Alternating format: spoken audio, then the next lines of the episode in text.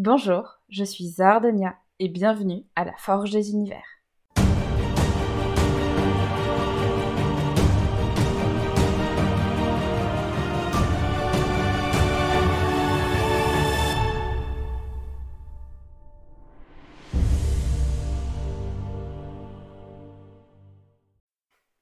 Aujourd'hui, pour ce premier épisode, j'avais envie de revenir sur la définition de ce qu'est le world building, de ce que cela signifie réellement de créer un univers. On survolera aussi l'historique de cette discipline qui n'est pas si récente finalement. La création d'univers, aussi appelé world building donc, est un processus qui consiste à créer des mondes fictifs, plausibles, plus ou moins détaillés. Le world building est utilisé dans des domaines variés tels que l'écriture de romans et de nouvelles, bien sûr, mais aussi le cinéma, la BD, les comics, les mangas, les jeux vidéo, les jeux de rôle et même l'illustration. Il s'inscrit généralement dans les genres de l'imaginaire que sont la science-fiction, la fantasy, dans laquelle j'inclus évidemment euh, l'urban fantasy qu'on appelle aussi le fantastique, mais aussi dans le genre de l'aventure. Des œuvres classiques telles que Robinson Crusoe de Daniel Defoe ou L'île au trésor de Robert Louis Stevenson sont d'excellents exemples de romans d'aventure qui ont une part de création d'univers sans nécessairement faire partie d'un genre de l'imaginaire. Bien entendu, la part de world building est minime dans ces romans, mais les îles décrites dans ces romans n'existent pas. Donc il y a tout de même une part de world building. La création d'univers implique le plus souvent la constitution de ce que l'on nomme dans le jargon une Bible. Il s'agit d'un ensemble de documents présentant plus ou moins en détail les différents éléments du monde créé, tels que une ou plusieurs cartes, la géographie, les différentes nations, les us et coutumes, la religion, les règles de la magie, dans le cas de la fantasy, là où les langues, l'histoire du monde, qu'on appelle aussi backstory ou lore, etc. Même si Tolkien est le père du world building moderne, il n'est pas non plus celui qui a inventé le world building. Cette pratique existait déjà bien avant lui. Déjà d'une part parce que il faut créer des univers pour accueillir les différents récits mythologiques comme euh, dans les mythologies indiennes, nordiques, celtes ou encore natives américaines. Il y a aussi des histoires de héros légendaires comme Gilgamesh ou Ulysse qui démontrent clairement que le world building était déjà présent dans une certaine mesure. Ensuite, au XIIe siècle, on voit apparaître dans la littérature arthurienne des descriptions de plus en plus détaillées de l'île d'Avalon, le royaume de la fée Morgane et dernière demeure d'Arthur, mais également d'autres lieux magiques imaginaires tels que la ville d'Is, le Val sans retour, et tous les endroits dans lesquels les chevaliers de la table ronde se retrouvent à vivre de fabuleuses aventures, dans les romans arthuriens de Chrétien de Troyes notamment. Ensuite, au XVIIe siècle, apparut également le monde des fées dans Songe d'une nuit d'été de Shakespeare, et évidemment toutes les forêts enchantées des contes de Perrault. Cependant, toutes ces créations d'univers ne relèvent pas de ce que nous appelons world building aujourd'hui. En effet, il s'agit principalement d'œuvres collaboratives où chaque auteur et autrice a apporté ses propres détails au fil des siècles ou alors il s'agissait de mondes peu développés qui n'étaient que des formes un peu plus structurées des mythes et des légendes préexistantes.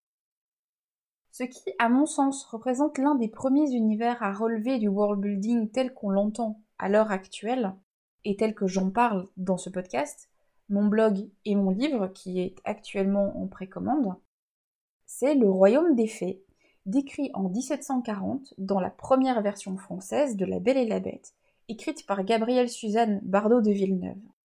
Dans cette version, le royaume y est décrit en détail et est régi par des règles claires, aussi bien politiques que magiques. Mais ce qui est pour moi le plus remarquable dans cette œuvre, c'est la description du système de magie qui est expliqué avec une précision incroyable par l'autrice. Je vous invite vraiment à lire ce livre si le world building dans les anciens récits vous intéresse, parce que c'est vraiment extraordinaire. Ensuite, nous faisons un bond temporel jusqu'au XIXe siècle, où là, nous voyons apparaître de réels mondes inventés, avec l'opéra L'anneau du Nibelung de Wagner, Le pays des merveilles de Lewis Carroll, Le centre de la Terre et la surface de la Lune de Jules Verne. Mais le XIXe siècle voit surtout l'émergence de l'auteur qui est le véritable père de la fantaisie moderne et qui n'est autre que William Morris. Cet auteur se différencie de ses prédécesseurs par son travail artistique impressionnant dans beaucoup de domaines et par les univers qu'il crée pour ses romans et nouvelles. Alors bien que ses romans les plus connus comme Le lac aux îles enchantées ou La source du bout du monde soient une sorte de continuité des légendes arthuriennes, il n'en reste pas moins que les univers qu'il y dépeint sont ouvertement autres, sans lien avec le nôtre. William Morris est d'ailleurs l'une des grandes sources d'inspiration littéraire de Tolkien. Après William Morris, nous arrivons enfin au XXe siècle, mais pas encore à Tolkien, puisque avant lui, il y a encore eu Lovecraft et ses contrées du rêve, Robert E. Howard avec La Cimmérie, H.G. Wells, Lord Dunsany, C.S. Lewis, etc. C.S. Lewis qui est d'ailleurs un grand ami de Tolkien et créateur entre autres du monde de Narnia. Comme vous pouvez le constater, bien des auteurs et autrices, et je suis certaine d'en avoir oublié, ont créé des mondes imaginaires bien avant Tolkien. En revanche, là où Tolkien peut être considéré comme un fondateur, c'est dans sa manière innovante de créer un univers et de le faire vivre à travers ses histoires. Contrairement à ses prédécesseurs qui créaient des mondes allégoriques pour servir d'arrière-plan à leurs histoires et personnages, Tolkien a créé des histoires et des personnages pour donner vie à son univers. La Terre du Milieu est un personnage à part entière, le personnage central de toutes ces histoires. Pour la première fois, l'univers est un personnage au même titre que les autres. George R. R. Martin a parfaitement résumé l'influence de Tolkien dans son intervention pour l'ouvrage Méditation sur les terres du milieu, en soulignant que Tolkien fut le premier à créer un univers secondaire pleinement développé, avec sa propre géographie et ses légendes indépendantes d'une autre, mais tout aussi réelles d'une certaine façon. Et pour de nombreux lecteurs et lectrices, c'est l'endroit lui-même qui reste le plus mémorable au-delà même des personnages et de l'aventure. Ce que Tolkien a également apporté avant tout le monde, c'est une carte. Car avant Tolkien, il n'y avait pas de carte pour cartographier les univers de fantasy. Donc, pour résumer, après toute cette digression historique, le world building est la création d'un cadre spatio-temporel plus ou moins élaboré et servant de décor aux histoires et aux personnages. Ce cadre peut être plus ou moins éloigné de notre monde, par exemple en high fantasy il s'agit d'une réalité totalement alternative, en low fantasy il s'agit d'un monde qui est connecté au nôtre, et en urban fantasy il s'agit de notre Terre matinée d'une couche plus ou moins épaisse de magie ou de surnaturel. Mais parfois, le world building est l'émergence d'une réalité alternative et intemporelle qui survit au personnage et au récit en se comportant comme un personnage immortel et omniprésent. Voilà, c'est tout pour aujourd'hui.